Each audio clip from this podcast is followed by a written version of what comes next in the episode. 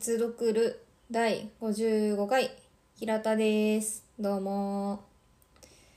えー、今回は「ザ・キャッチャー・イン・ザ・ライ」ホールデンの背中を追ってということでこれまで今回は合わせて6回にわたってやってきたんですけど今回は最終回ということで、えー前回のサリンジャーの人生やそのうんと前でやっていた翻訳の比較とかそういったことを踏まえた上でまとめ的な話をできればいいなと思っております。で前回お話ししたようにサリンジャーっていうのはそのこの本を「ザ・キャッチャー・イン・ザ・ライ」を出してからまあもうほぼ隠居みたいな生活を送るわけですね。えーニューハンプシャーの方に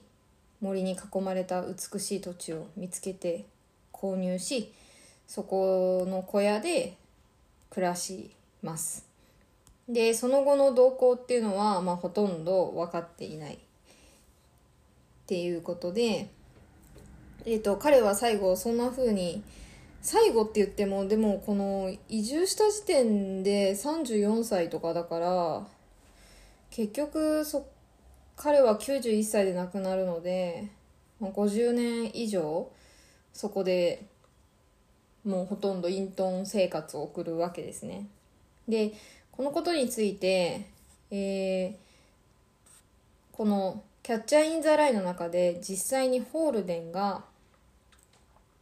うんこういった生活について言及しています。ちょっと引用しようと思ったんですけどどの部分もとても長くて でちょっとあのあんまり下手に切るとちょっと微妙な感じだなって思ったのであの簡単にまとめました。あのホルデンはえっ、とガールフレンド的な女の子、まあ、ガールフレンドなのかな？のサリーとかあとはそのまあ独白みたいな部分で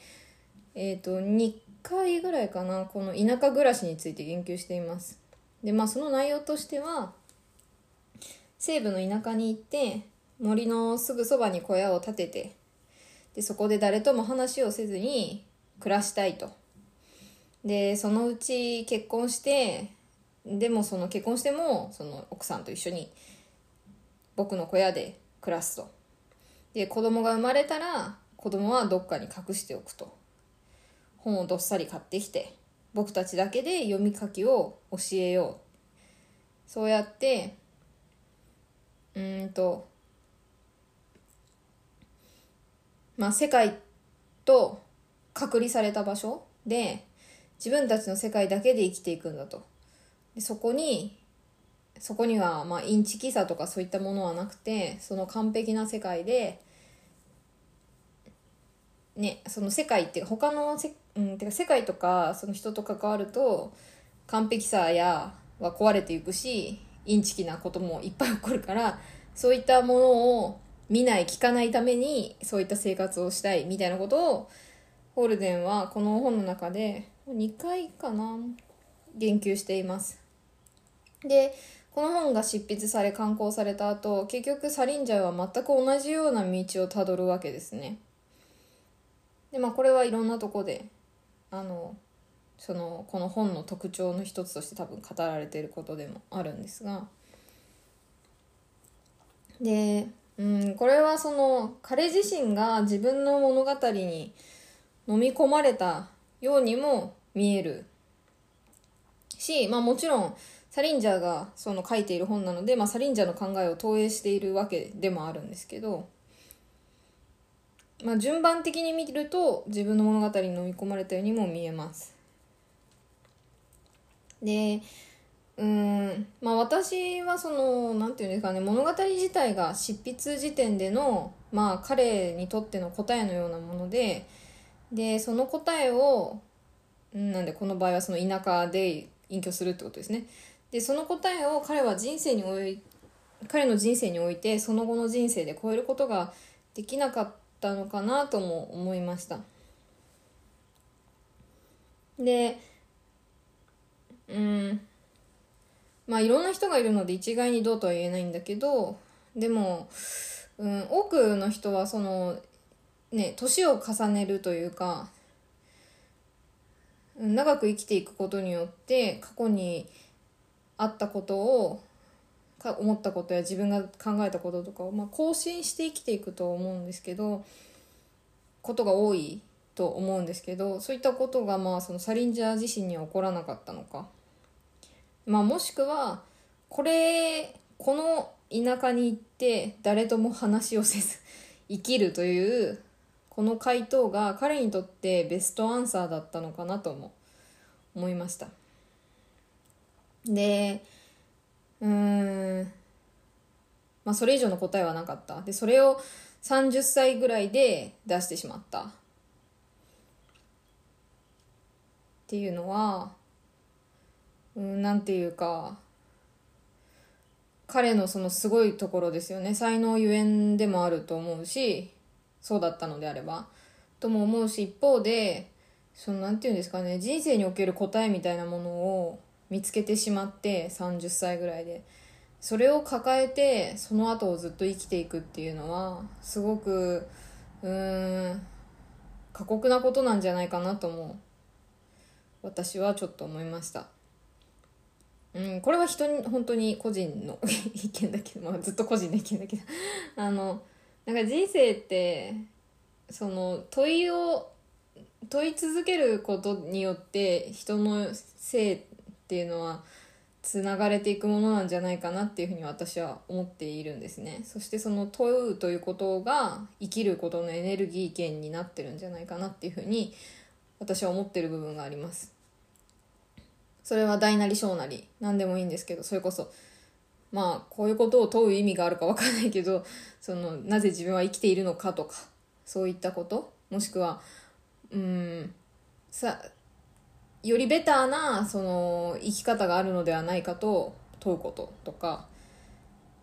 でもいいしそれこそ明日の朝ごはん何食べようかなでも いいと思うんだけど本当に大なり小なりそういったことが人をうん明日につないでいく人の命をそういう力になってるんじゃないかなと個人的に考えていますが、今の時点で私は。でも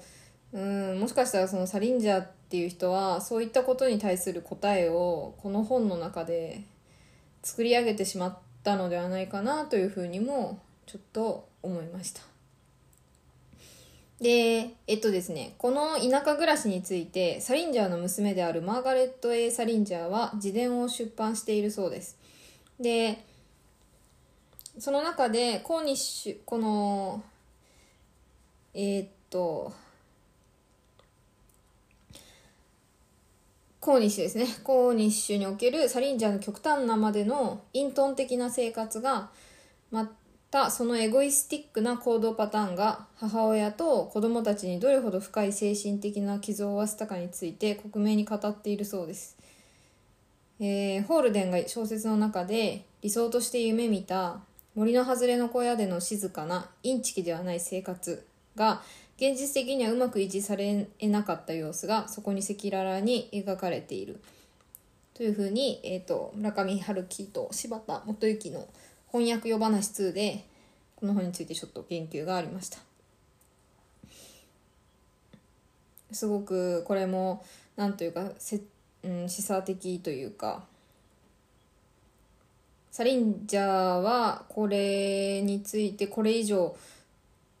だから彼にとっては実際それが完璧だったはずなのにやってみたら全然うまくいかなかったわけですねきっとね。うん。サリンジャーがどれぐらいそれについてうまくいってないっていうことを自覚していたのかそれともうまくいっていないという部分を全部奥さんと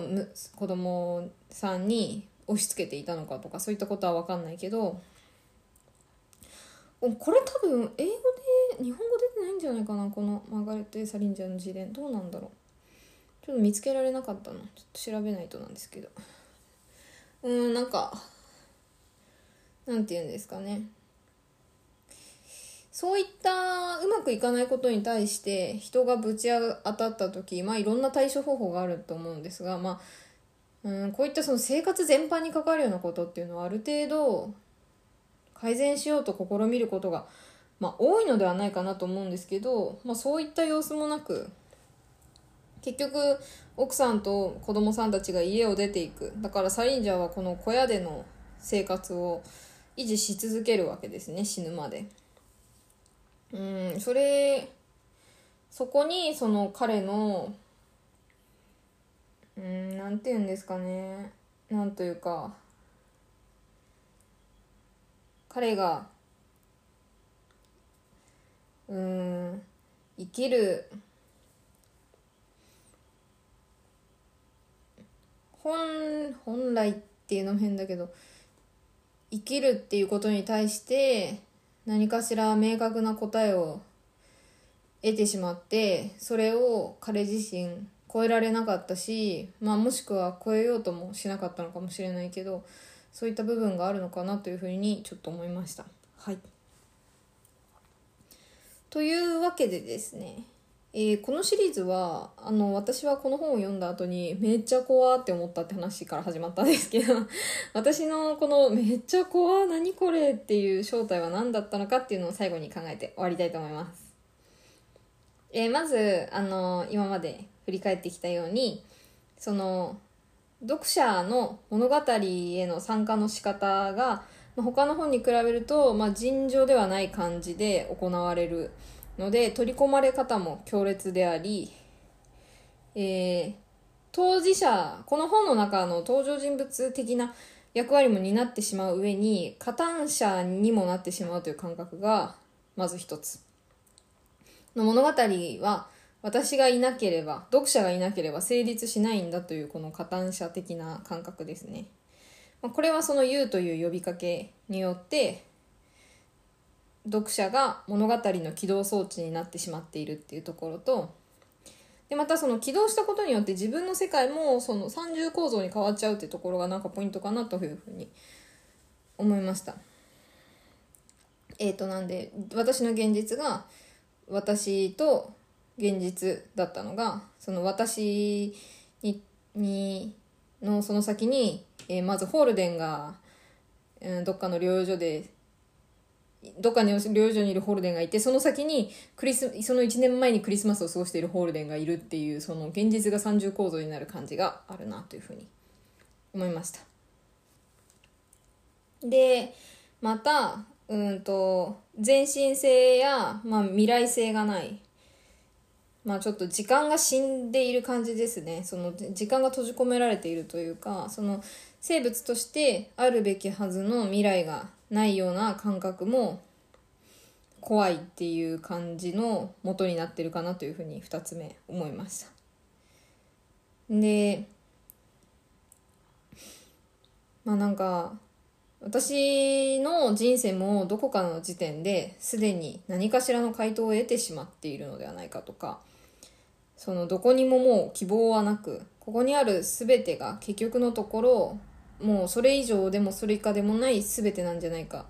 もうこれ以上どこにも行けないのではないかというような錯覚を、まあ、もたらすとこあるなって思いましたそれは多分おそらくこの小説に時間軸みたいなものがほぼないっていうところに関係してるかなというふうに思います。そうやって考えるとその最後に出てくるその妹のフィービーが乗っている回転木馬とかそういうのはすごく象徴的なアイテムなのかなと思いますね。同じところをずっと回り続けるっていう。そういう感じがします。でもう一つがその、まあ、サリンジャー自身がこの物語を超えられなかった。もしくはこの物語の中でベストアンサーを出してしまった。